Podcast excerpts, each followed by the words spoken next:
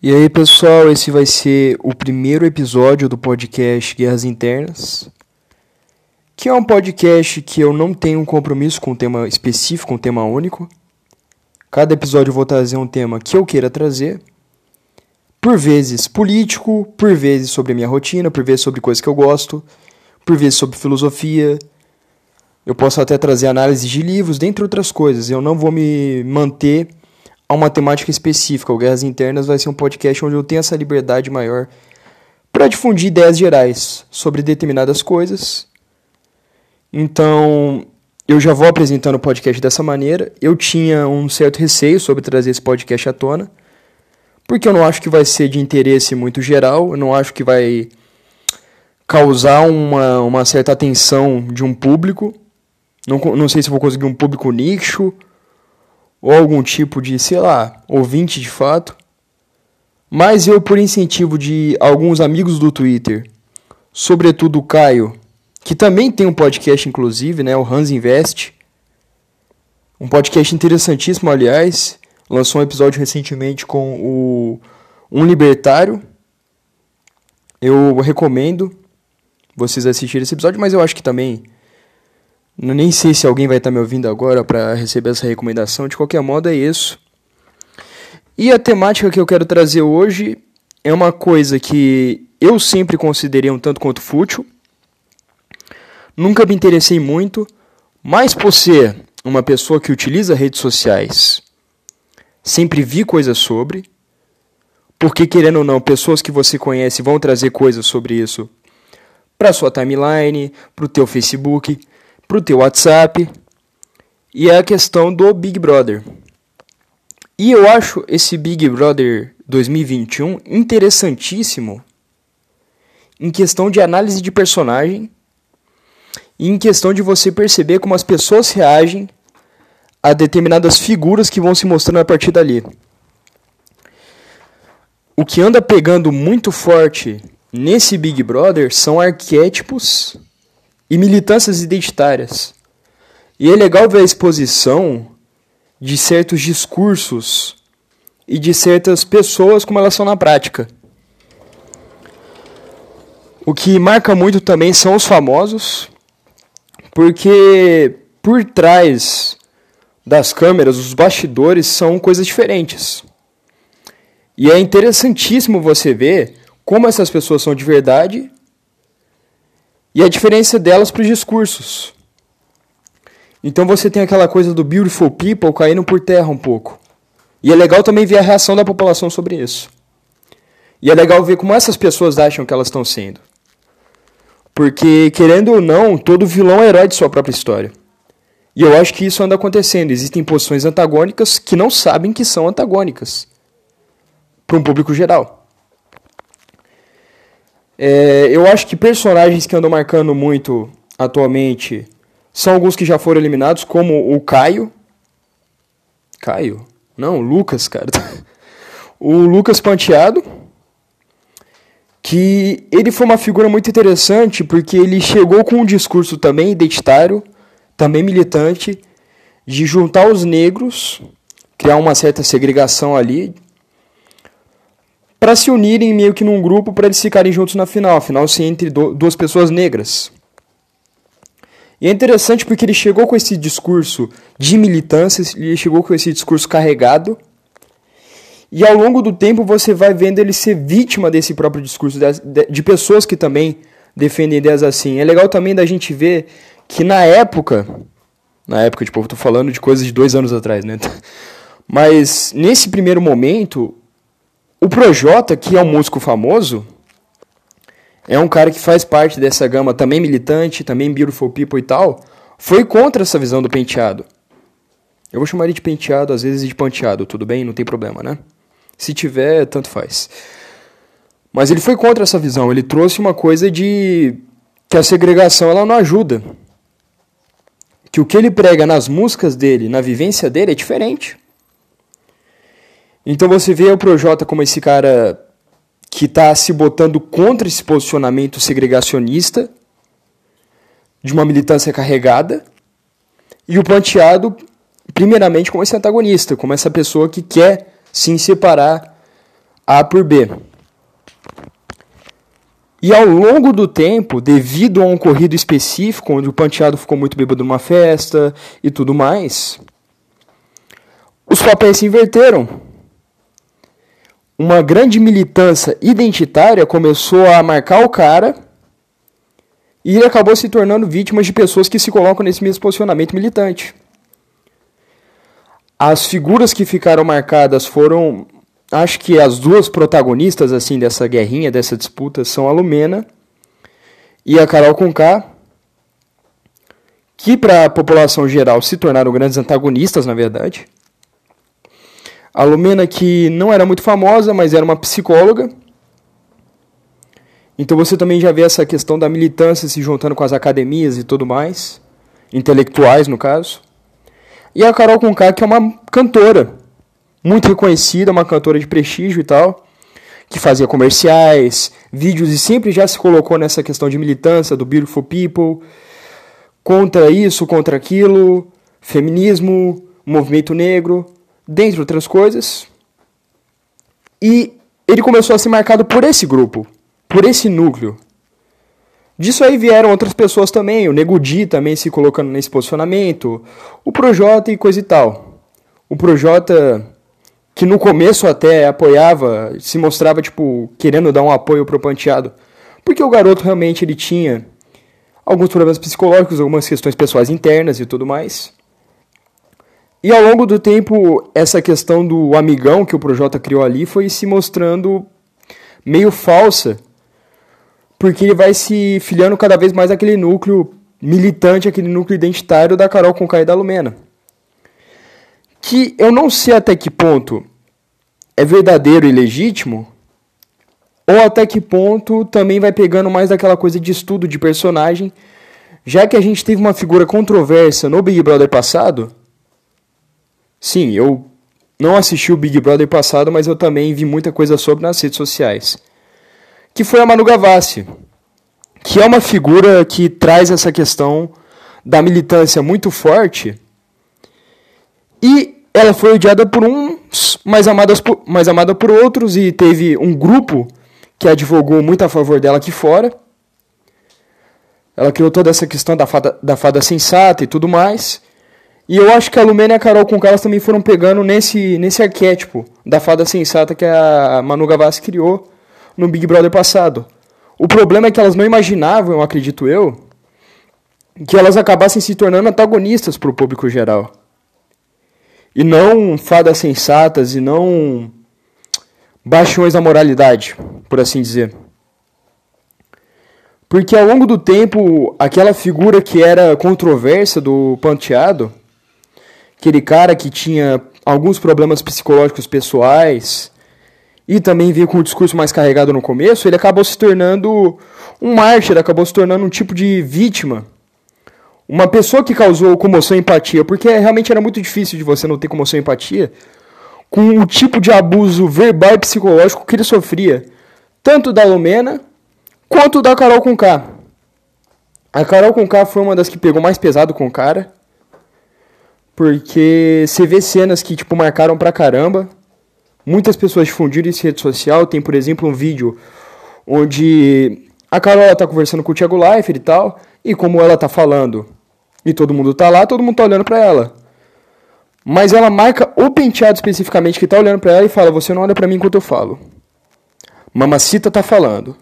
E aí ele vira, abaixa a cabeça e você sente um incômodo, você sente tipo uma, uma dor pessoal do cara. Ele realmente foi muito excluído durante esse meio tempo. Até que ele vai realmente conseguir algum tipo de relação afetiva mais forte com a persona do Gil, que se não me engano é um participante homossexual, eles têm uma relação. E o Panteado até então se mostrava hétero, mas depois é descoberto que ele é bi.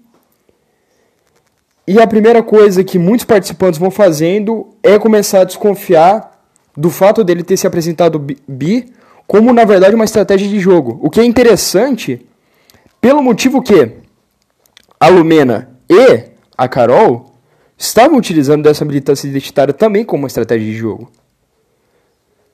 Na verdade, militância identitária é uma estratégia política e ideológica muito forte. A gente tem aquela frase: quem lacra não lucra, mas isso não é 100% verdade. Porque muitas vezes você vai ver um público-alvo para esse tipo de militância, esse tipo de identitarismo muito grande. Você vai ver um público-alvo altíssimo para essas coisas. Tanto que várias empresas multimilionárias fazem campanhas pro LGBT, feminismo, blá blá e blá, e faturam muito com isso. E muitos artistas acabam entrando para esse conglomerado de beautiful people também com esse tipo de estratégia. Não necessariamente todos acreditam nisso, mas isso dá lucro. Isso gera fama, porque existe um público para isso. A sociedade atualmente está muito nessa. E eu me perdi um pouco no pensamento, tá? E quando isso acontece, quando o Lucas ele é confrontado por esse grupo, por estar tendo essa relação pessoal com o Gil, essa relação romântica, ele cansa, ele se cansa porque toda hora ele estava sendo marcado ali, toda hora ele ia sofrendo abusos, acusações. E eu acho que ele fez um favor pro psicológico dele, saiu daquilo, daquele programa. Eu acho que foi o melhor para fazer ali. Outros participantes atualmente andam sofrendo abusos também dessa galerinha Beautiful People, essa galerinha militante do programa, e eu acho que tipo assim, ele fez o melhor para ele naquele momento. Dado isso, temos outros personagens interessantes ali. O Fiuk é outro cara que eu acho bem interessante da gente analisar. Ele é filho do Fábio Júnior, né, com a Glória Pires e irmão da Cléo, da Cléo Pires. Se não me engano é isso. Eu falei merda, eu falei merda e ponto. Mas eu acredito que seja isso e tipo assim, se você for ver entre todas as pessoas do núcleo familiar dele, ele é o menos interessante e também o menos reconhecido. O Fiuk ele tem poucos marcos, ele não é um bom cantor, ele fez malhação, ele foi um ídolo tim por um tempo, e é isso. Então, é entendível, é compreensível que por essa insegurança, por essa noção de não ser o mais conhecido, o mais reconhecido entre os familiares, ele acaba também gerando uma certa arrogância para se defender. E eu acho que nesse Big Brother também essa outra face do fio que foi muito mostrada, que é essa questão de o cara se colocar como dono da razão, ter uma certa prepotência. E também uma questão de militância forte por parte dele. É interessante porque mais tarde a gente vai descobrir que ele estudou meio que com uma coaching de militância, uma coisa assim. E ele pega nessa questão não do militante que é de algum grupo minoritário e tenta bater de frente por isso, mas do cara que é do grupo considerado o grande vilão da sociedade e se culpa por isso e tenta sempre compensar esse fator. Então ele tem aquele discurso clássico que ficou marcado como um meme até nas redes sociais do fato do homem branco, cisgênero, heterossexual ser o grande vilão da sociedade e ele começa até a chorar, se sentindo culpado e tal. E é muito interessante você ver isso porque ele tinha uma possibilidade ali de gerar um outro arquétipo. Ele poderia ser muito bem o cara pegador. No começo a gente tinha visto um grupo de mulheres interessadas no personagem do Fiuk ali. Só que quando ele mostra essa segunda faceta, ele acaba se tornando uma piada tanto para o público como, quanto para muitos lá dentro. Até para Lumena. Carol Conká, dentre outros que são dessa militância identitária forte. Então é interessante você ver esses núcleos ali.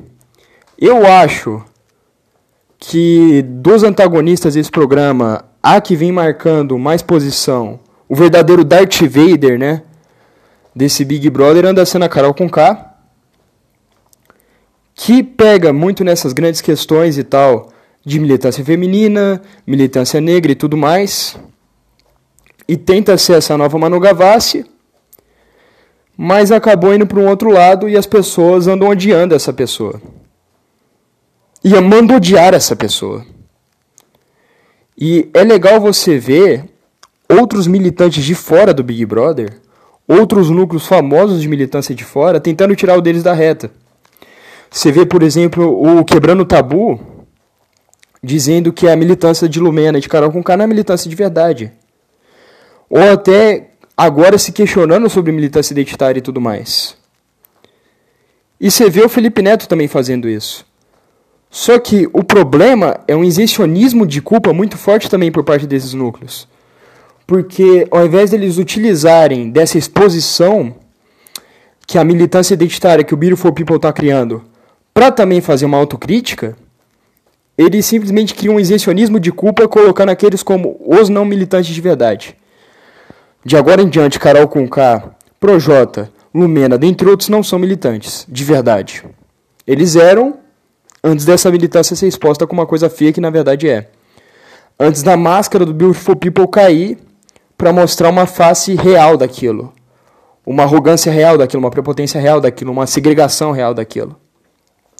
Então, ao invés do quebrando o tabu reconhecer que Lumena, que Carol Conká, dentre outros, são muito por parte frutos dele, são crias de quebrando os tabus da vida, são crias desses grandes núcleos de militância. Eu falei grandes? Falei, né? Desculpa o cebolismo aí no meio do rolê. Mas ao invés deles terem esse reconhecimento real, o que, que eles fazem? Eles simplesmente falam: não, não é parte da gente agora. Não são mais meus filhos. Eles eram, mas não são mais. O Felipe Neto faz a mesma coisa. E isso dos grupos de militância identitária sempre foi uma coisa muito forte, essa coisa do isencionismo. Essa coisa do agora que isso foi exposto para o público e o público mostrou que ele não gosta disso, não faz mais parte de mim. O feminismo tem um pouco disso com a questão do feminismo, onde núcleos mais radicais de feminismo, quando são expostos por fazerem coisas reprováveis, deixam de serem considerados feministas pelo grupo geral e são colocados nessa posição fantasma do feminismo. Você vê isso também da questão dos militantes pró-lockdown. O próprio Felipe Neto, que sempre foi um grande militante do lockdown e tal, quando revelado sobre o futebol tentou, se, eh, tentou criar um exibicionismo também, foi um caso isolado e tudo mais. Essa questão do caso isolado é uma questão muito forte com os militantes. Sempre quando alguma coisa que pode ferir o discurso é apresentada, ela é colocada já nesse, nesse espantalho, nesse fantasma do caso isolado. A Lumena, a Carol Conká e o Projota atualmente são, abre e fecha aspas, casos isolados dentro do discurso de uma militância identitária geral.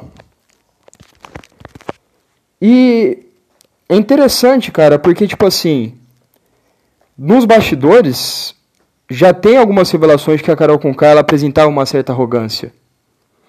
Eu, por exemplo, tenho um parente que é amigo pessoal de gente que trabalhava com a Carol no começo da carreira, já mostrava uma certa arrogância naquela época, já não tratava os colegas de trabalho tão bem naquela época. Porque isso também são monstros que o próprio Beautiful People cria. Essas mega celebridades, esses grandes astros e tudo mais, que se botam em posição de feminista, de movimento negro, LGBT, dentre outros, eles acabam gerando também uma grande arrogância, uma prepotência gigantesca. O Fiuk é um cara desses agora. E quando essa arrogância, essa prepotência é exposta, eu acho que cabe uma autocrítica gigantesca dos grupos que deram palanque para eles.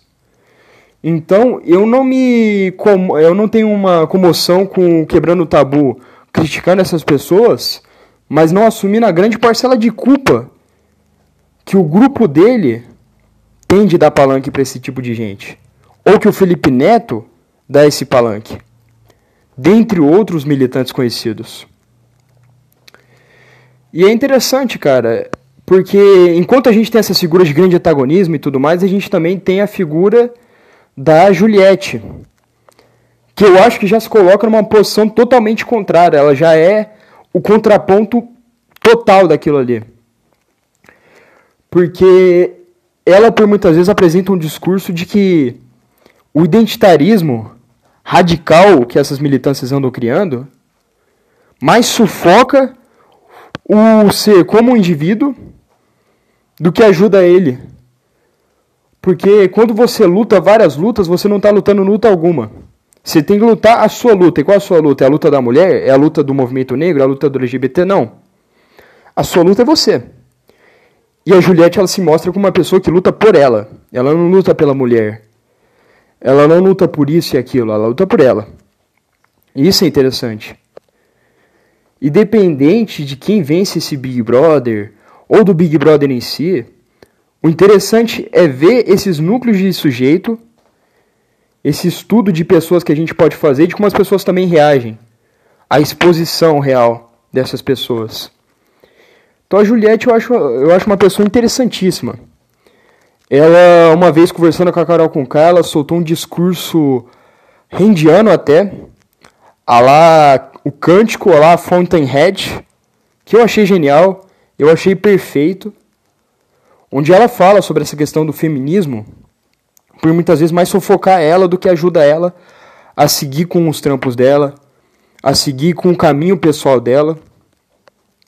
Porque quando você se coloca no Beautiful People, você pode até crescer pra caramba, você pode ter uma fama gigantesca, mas você também se torna refém disso, cara.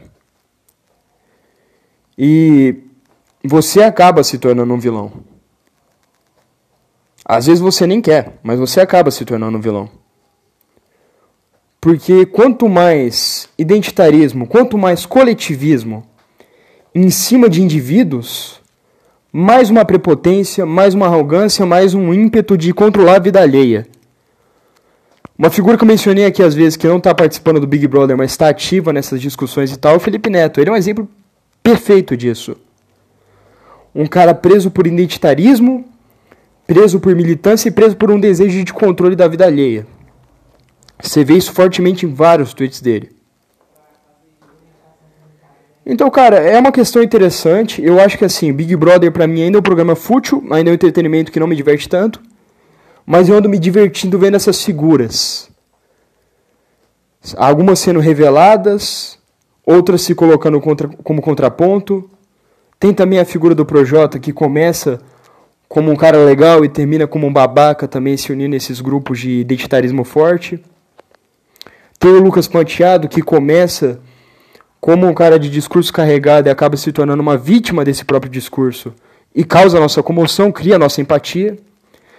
Tem a Juliette, que mostra o quanto esse identitarismo forte, esse viés coletivista dos movimentos, mais lima os indivíduos que ele quer ajudar do que ajuda.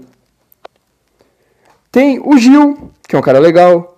Tem o Caio, nossa, o Caio é uma figura super interessante, porque no começo do programa, quando os participantes vão sendo anunciados, ele se tornou alvo de um pré-cancelamento, cara. Isso é muito interessante. Porque ele tá dentro desse arquétipo do hétero topzera, do agroboy. Ele é um cara simplão.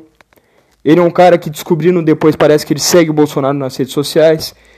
Então ele já se tornou vítima de um pré-cancelamento dessa própria militância identitária que atualmente julga Carol Conká, que atualmente julga Lumena, só que não consegue perceber uma autocrítica de, tá, mas essas pessoas não são crias minhas, não? Não sou eu que dei palanque para essas pessoas? Isso é interessante. Porque tudo bem você, tipo, perceber o quanto esse tipo de pessoa é escrota, mas quando você é esse tipo de pessoa e não percebe que você também está fazendo isso, no seu dia a dia, nas suas redes sociais, no seu cotidiano, não existe evolução real. Eu não, eu não, eu não aplaudo a posição do quebrando o tabu quando ele não reconhece isso nele também, não reconhece esse vilão presente também no, nas postagens dele, no cancelamento em massa dele. Eu não reconheço isso no Felipe Neto também. O Felipe Neto que foi altamente hipócrita, porque antes ele prestigiou a Lumena e depois quando ele viu que o público geral tinha se mostrado contra, ele se coloca numa posição contrária também. Então você vê essa questão do identitarismo limando cada vez mais o indivíduo de poder respirar e seguir com a própria jornada pessoal, que é o que a Juliette está fazendo, ela está seguindo com uma jornada pessoal dela, ela está ouvindo que a Juliette quer e não que o movimento da mulher quer, ou o movimento disso e aquilo quer. Enquanto que a Carol Conká, a Lumena, o Projota, dentre outros, até que não estão no Big Brother, estão se afogando cada vez mais nisso e estão criando uma prepotência sobre isso. E agora foram revelados como vilões. Agora, é interessante a gente perceber que o vilão não é só a Carol com K, o Projota e a Lumena, e sim esse coletivismo, essa militância identitária que está pegando cada vez mais qualquer tipo de pessoa, seja você uma estrela do Beautiful People, ou uma, uma, uma garota de 14 anos usando Twitter, ou o dono de uma página grande numa rede social, ou um jogador de LoL. Porque isso se estende muito mais do que só fama. Isso é uma coisa que se estende a toda uma sociedade. Eu não gosto tanto da palavra sociedade, mas vamos utilizá-la agora. Então, tipo assim, por mim, é interessante analisar esse Big Brother 2021 não como esse programa de entretenimento da Rede Globo, com uma casa cheia de câmeras filmando pessoas e desafios e tudo mais, mas sim como uma questão de analisar o que está acontecendo com o mundo atualmente e o que as pessoas andam se tornando por causa de pautas identitárias, por causa de coletivismo. E como quem sempre é mais prejudicado dentro disso são as pessoas que defendem essas bandeiras e as pessoas que não defendem essas bandeiras, mas são vítimas de cancelamento, são vítimas de cerceamento de opinião. Eu não sei se esse podcast foi interessante ser escutado por vocês, mas assim, é um começo, é um capítulo piloto, vamos dizer assim. Ao longo do tempo eu vou evoluindo, ao longo do tempo eu vou tentando trazer alguma coisa mais interessante. Esse foi o primeiro episódio de podcast do Gás Internas. Espero que tenham gostado. Eu agradeço novamente ao cara ter me incentivado a gravar esse podcast. Um grande abraço, meu amigo. Um grande abraço a todo mundo aí que estiver escutando. Futuramente vou trazer mais podcasts. Espero que esse projeto cresça. Essa questão do Big Brother 21 é uma questão que eu queria falar sobre. É um assunto que pode parecer fútil, mas é legal de se ver coisas internas a partir disso aí. E o Guerras Internas de hoje acaba por aqui. Um grande abraço, gente.